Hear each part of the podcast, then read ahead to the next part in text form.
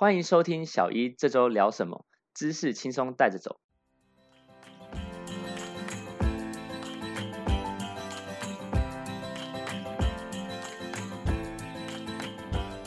最近疫情呢，有华南市场的群聚爆发，然后还有这个疫苗短缺的问题。那我们今天想聊的就是关于这次的印度变种病毒，还有这次的一些群聚，然后最近也有很夯的议题，就是疫苗混打。那现在疫苗混打证据已经来到临床的试验第二期，到底临床试验分几期呢？这些问题，我们接下来都请我们这一次来宾曹医师来跟我们一起聊。曹医师你好。Ryan 好，各位听众朋友，大家好。曹医师之前是在那个成大医院任职，那最近要转往高雄长庚医院。哎，曹医师有很特别的经历，是有担任过维基百科的那个医学翻译志工。那有没有什么里面有趣的事情可以跟我们分享一下？嗯，是 在我大概大四的时候，有一个学弟啊，常年担任维基百科翻译的志工。那由于当时他们在推一个计划，叫做一周一小时。那这两个“一”字都是医学的“医”，是想要说，嗯，让大家是不是每周能够抽出一个小时来，来翻译一些医学相关的知识，也就是我们所谓的一个医学条目。那当时就是我们班啊，跟学弟他们班都大概有就是快十个人左右，就想说来一起参与这样的计划。那我们到最后其实也翻译出还蛮多的医学的条目，就是把一些维基百科就是医学类的，就是它可能原本写英文嘛，我们就把它整篇就翻译成中文。那当然有一些就是比较长，有一些比较短，就零零总总其实还蛮多篇，就觉得其实这是一个还蛮有意义，就可以凝聚大家，然后也有对社会有一些贡献的一个活动。对啊，而且我觉得这个真的很实用，因为以前呢，就是我们当然知道 Google 有些时候在有一阵子，基本上第一个你搜寻的一些比较专业的术语都会是。维基百科在最前面嘛？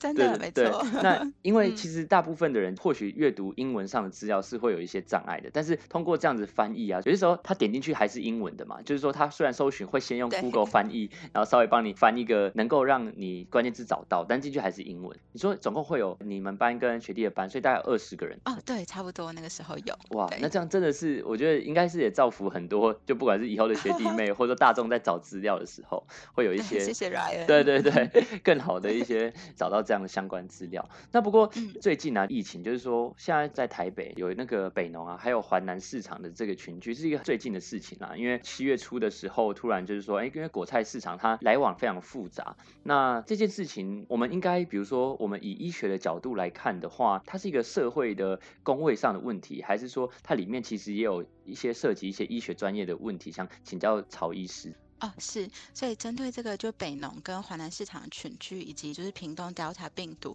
我之前也是有去看过一些报道，这样子，对，所以想说这也来跟大家分享一下，因为像北农啊，它其实是由农委会、北市府农会跟贩运商共同持股，那它的旗下其实是有就是分第一市场跟第二市场。那之前我们不是有听说，嗯，就是万华，它其实那边其实有还蛮多群聚的案件，那其中北农底下的第一市场其实就位于万华，那其实。其实它最早追溯起来是到五月十二号，其实就有爆出第一起的新冠肺炎的案例。那其实像我们听到，嗯，对我们听到那个淮南市场啊，它距离第一市场大概是五分钟左右的车程，所以其实也不会说相隔太远。而且毕竟他们都是一些市场摊商，可能都有一些往返这样。所以在七月二号的时候，就我们就有看到说，哎，它其实筛检出了四十一例的确诊患者。那中央与地方在这个时候也。在万华的第一果菜市场与这个华南市场内设立了联合前进指挥所。那目前筛检站呀，也分别设立在就是那周遭这样子，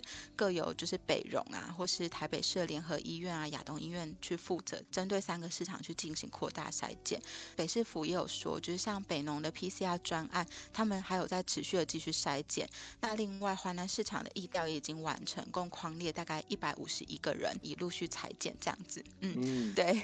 像今今天啊，七月四号就有看那个指挥中心的记者会，北农一市啊跟二市的累积确诊数量大概是一百一十九例，那华南市场也差不多到一百一十例了，那三个市场就是大概有两百二十九例左右这样子。嗯嗯。不过我最近看那个新闻，其实有提到这边所谓的确诊是说，就是跟他这一波同期做筛检，那其实里面大家想象中所谓确诊是不是哦，就是在里面的摊商，或者是说里面常驻的这个果菜批发商。那其实不一定啦，就是说，因为它是一个有点像是一个集散集货中心嘛，所以它有些时候是附近的，比如说搬运工、捆工啊，或者是说附近的一些做货运的这样的人流是非常复杂。对对对，没错。对，所以要大家注意说，不用去过度把它解读成是一个地方，然后它可能有这样的一个怕被他们被标签跟不明化。但其实说实在，就是以医学的观点看起来，本来人在交通网络复杂的地方，比较就会有这一种疾病散播的风险嘛，对不对？嗯，对，没错，我觉得 Ryan 讲的很好。对，那刚刚那个曹医师有提到，就是说在屏东有一个 Delta 病毒群聚，又是就是更之前发生的嘛，在六月底左右，最近对。那这个 Delta 病毒，就是说这个变种病毒啊，它有什么不一样吗？跟之前的原始的病毒株这样？哦，对，没错。说到这个病毒株的部分呢，我们可能就是来看看说，新冠肺炎它是 RNA 的病毒，在复制的过程中容易发生突变而形成变异株，那就是我们所谓的 variants。那当 RNA 中的某些位点发生突变而改变原先对应的氨基酸的时候，就可能造成病毒蛋白结构的变化。这也是为什么它其实还蛮容易变异的一个原因由来。那其实它整个 RNA 的序列都可能发生突变哦，但又以棘蛋白，就是我们所谓的。Spike protein 经上的突变最受关注，为什么是这样子的原因？是因为棘蛋白它是病毒和人类细胞受体结合的部位，也是目前所使用的疫苗的抗原，因此棘蛋白突变可能改变就是受体的结合能力。影响疾病传播力跟致病力，以及可能会造成疫苗跟药物的效果会比较不好。这样了解。那其实这个脊蛋白啊，就之前有去做一些，就是说，如果你上网打 spike protein 或 s protein，然后你就会发现说，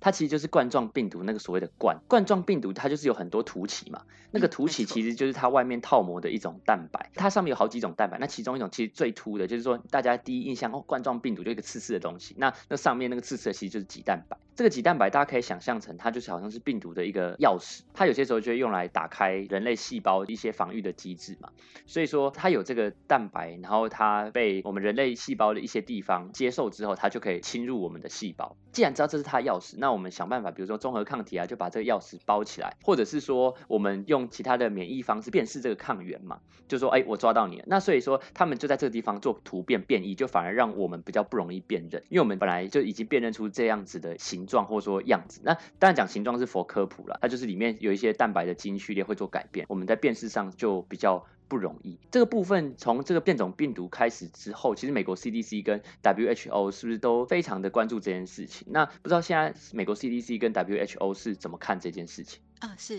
现在美国 CDC 跟 WHO 他们是把变异株分成 variants of interest 和 variants of concern，那简称为 VOI 和 VOC。那 VOI 中文称为需留意变异株，那它可能是因为就是棘蛋白这个突变位点而影响抗体的中和能力啊，然后疾病传播力啊、严重度或诊断工具等等这样。那 VOC 我们比较特别要注意的就是它中文称为高关注变异株，那这种变异株其实已经有文献证实哦，它是具有因为棘蛋白突变而降低抗体的综合能力，那也是增加病毒传播力跟疾病严重度的特性，对，并且可能会影响现有诊断工具和造成疫苗保护力的降低这样子的一个现象。了解，所以有那个 interest 跟 concern 的差别嘛？就是 VOI 就是说，哎，我们想要留 interest，就我们对它多一点留意，多一点兴趣这样。那 concern 就是说，已经有点到会危急，有点大家要多注意它，已经开始要先很早的开始在意这边。那所以听起来比较。需要在意的是这个 VOC，不知道现在 WHO 或者说 CDC 有公布哪一些是属于 VOC 这样的比较可怕的病毒呢？嗯，是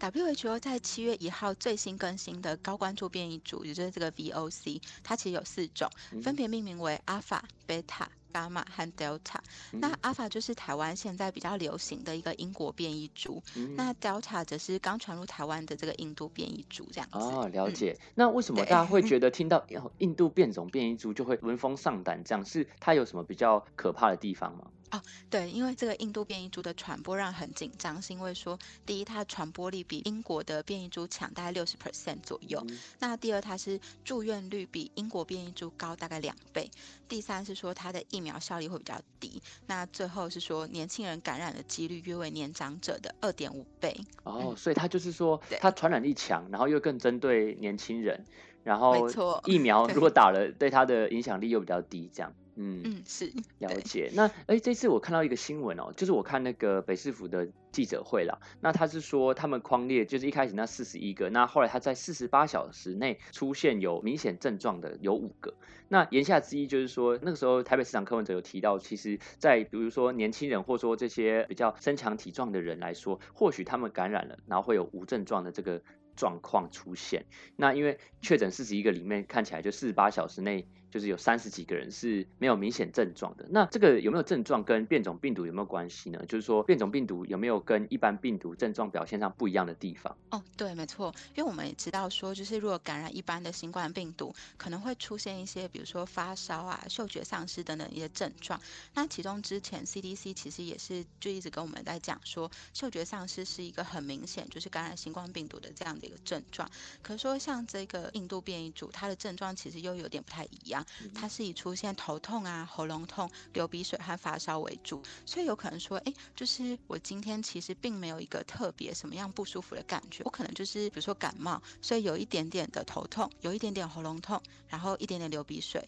然后发烧可能就一点点轻微吧，我们所说就是麦麦这样子的，就是发烧这样子，对，所以可能就会。觉得说，哎，其实我也没有什么特别的症状，所以就被归类为一个可能自己啊不觉得自己有症状的一个状况这样子。哦，了解了解。不过因为现在华南市场的基因定序是不是好像没有就是特别的去做公布嘛？那不论怎么样，这些病毒其实还有很大一部分是无症状，就是说不论是 Delta 还是阿尔法、贝塔这样。那我觉得其实这边民众有些时候都会想说，就是我现在发现身边很多人都会，比如说，包括我相信曹医师身旁的朋友，就是他可能开始突然咳嗽、感冒的那种症状一出来，他们就会问说啊，我是不是中？或甚至有的人焦虑到他根本完全没怎样，他就说我是不是无症状感染者？那这样在这种情况底下，因为现在我们知道就是说这个快筛啊，是慢慢要可能可以开始做自费购买嘛？不知道曹医师这边对于自费快筛的看法是怎么样？嗯，确实我身边有一些同学，可能朋友啊或家人，他们可能就会觉得说，哎，如果我今天真的就比如说发生一些感冒啊、流鼻水啊，就是那种类似感冒的症状好了，他们可能就是觉得说，哎，既然指挥中心有在推这个自费快筛，那是不是我们就买回来看看这样子？确实是有家人们有这样子的想法啦。那我是觉得说也未尝不可，就是可以去买买看。但是我觉得如果真的有什么样子的不舒服的话，我觉得还是可以先去一些医疗院所，嗯，去实际的去就诊。我觉得这样子医师也可以给你更全面性，然后也更完整的一些医疗资讯。嗯，所以我觉得如果要买一些家用快筛来做快筛的话，也 OK。然后你要想要去医院就诊也可以。但不过我觉得家用快筛有一个很重要的点是说。必须要先了解，就是到底这样快筛我们要怎么样操作是最正确的，以及结果的判读，不能说我们买回来，哎，我们自己快筛，然后我们。不了解说，哎，到底我们要怎么样操作，或是到底结果要怎么样判读，那样反而可能会造成一个资源的浪费，或是可能会造成自己的穷紧张这样的感觉。大概了解，对，因为我觉得就是比如说，他有现在都强调说，有些是建议由医护人员操作，啊，有些是可以由民众操作，但是不管哪个，它都有一个操作流程。比如说你要踩到正确的地方啊，如果你没踩到，那或许是不是其实你有，但没有验出来。那如果说判读错误的话，比如说像你踩下去其实有，但你判读错，你觉得你没有，不管这两种情况都有可能像刚曹医师讲的，就是造成一些困扰。所以说，其实加上快筛也是 OK，但是就是说明啊、判读这些自己都要去充分的了解。那如果这方面大家觉得说不是那么有自信，当然现在你有类似症状了，现在到医疗院所的 SOP 一定是会帮你做 快筛或裁剪。对对对，那那个时候就是医疗专业人员帮你做使用，所以你就不用担心那个结果是准或不准的。我相信推这个就是说，当大规模大家都想要快筛的时候，不希望大家又发生群聚了。对，嗯，没错，嗯，了解。那因为我们刚好提到说，疫苗对于这些变种病毒的它的效能又更差了。不过最近刚好六月二十几号的时候，The Lancet 就有出一篇在讲，就是说，哎，怎么样的情况之下可能可以让疫苗的表现更好？那就有提到现在是一个很夯的话题，就是说疫苗可不可以混打？对，那不知道就曹医师对疫苗混打这边，就说我们今天要解读的这篇文章之前，有没有什么要先跟大家稍微聊的？哦，好，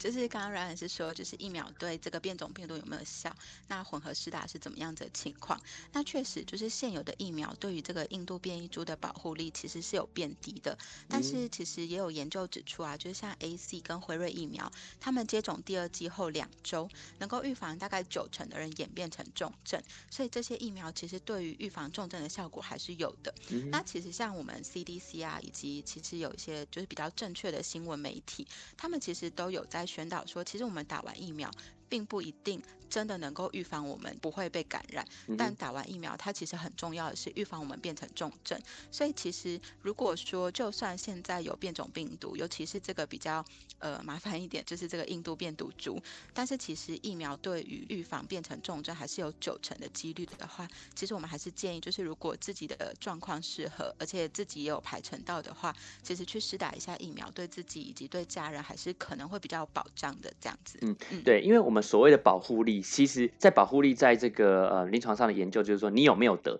但是保护力这一件事情不应该被理解成它对于它的呃，比如说效用，因为其实有没有得就是有跟没有这件事情。但是你得进去也有所谓的轻症跟重症嘛。对对，那所以基本上这个保护力的解读就只是说，哎，比如说你打了之后，Delta 病毒你可能还是会得，但是因为就像刚刚曹医师讲的，对于有打的这一群人来说，他们预防重症是百分之九十。我觉得这不管哪一家，A Z 辉瑞或者是说 B N T，我相信基本上研究都差不多，都是在九成以上。这件事情还是鼓励说，不管怎么样，现在有疫苗打就是好疫苗，因为他大家都不会想要在感染的时候又跑去住到重症加护病房。我觉得这一定是大家最不想遇到的状况。